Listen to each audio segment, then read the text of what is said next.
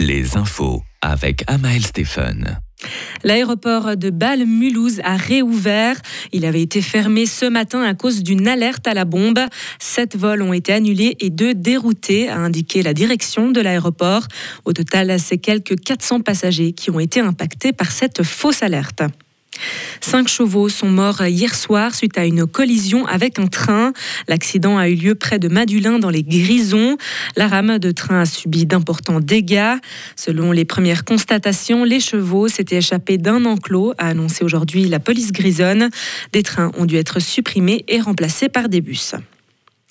Une nouvelle association a été créée pour accompagner la transition, climatique des agriculteurs suisses romans avec des partenaires comme le VVF et Nestlé. Elle met en place des actions concrètes dans les fermes des six cantons. Le canton de Vaud finance cette association à hauteur de plus d'un million de francs sur une période de cinq ans. Déjà une centaine de fermes, surtout de Vaud, Genève et Neuchâtel, se sont inscrites. Toujours dans le domaine de l'agriculture, que ce soit en Roumanie, en Allemagne ou encore en France, les paysans se mobilisent un peu partout contre le Green Deal européen et la hausse des taxes. En France, la manifestation la plus spectaculaire a eu lieu hier près de Toulouse.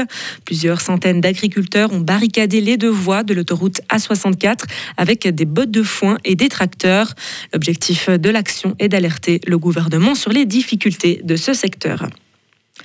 Des dizaines de milliers de personnes ont manifesté aujourd'hui en Allemagne contre le parti d'extrême droite AFD et son idéologie radicale. L'afflux a été tel à Munich que la marche prévue dans les rues de la capitale bavaroise a dû être interrompue. Les organisateurs ont déclaré que 50 000 personnes se sont mobilisées, soit deux fois plus que le nombre d'inscrits. Un avion s'est écrasé aujourd'hui en Afghanistan. Ce sont les villageois qui ont informé les autorités du crash. On ignore si l'appareil transportait des passagers ou s'il s'agissait d'un vol cargo. Le conflit ne cesse de s'alimenter à Gaza avec un bilan humain qui a dépassé les 25 000 morts selon le Hamas après 107 jours de guerre pour le contrôle du petit territoire palestinien.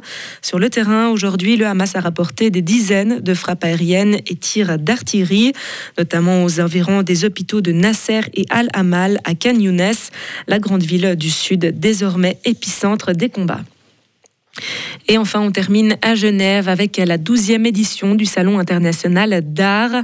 Près de 8 ans de galeries d'art moderne et contemporain exposeront leurs œuvres de mercredi à dimanche prochain à Palexpo, avec 70% de galeries étrangères provenant de 13 pays différents. Art Genève s'affirme comme un événement de premier plan pour les marchands et collectionneurs. Retrouvez toute l'info sur frappe et frappe.ch. La météo avec le garage carrosserie Georges Beauvais à Grelais et la Ford Fiesta qui vous procure un plaisir de conduite absolu. Le temps de ce début de semaine reste variable avec risque de pluie pour aujourd'hui lundi, température entre 3 et 7 degrés sur le plateau. Mardi, il va faire de 4 à 7 avec toujours une journée nuageuse. Mercredi, on retrouve la pluie avec des températures qui remontent hein, jusqu'à 13-14 degrés.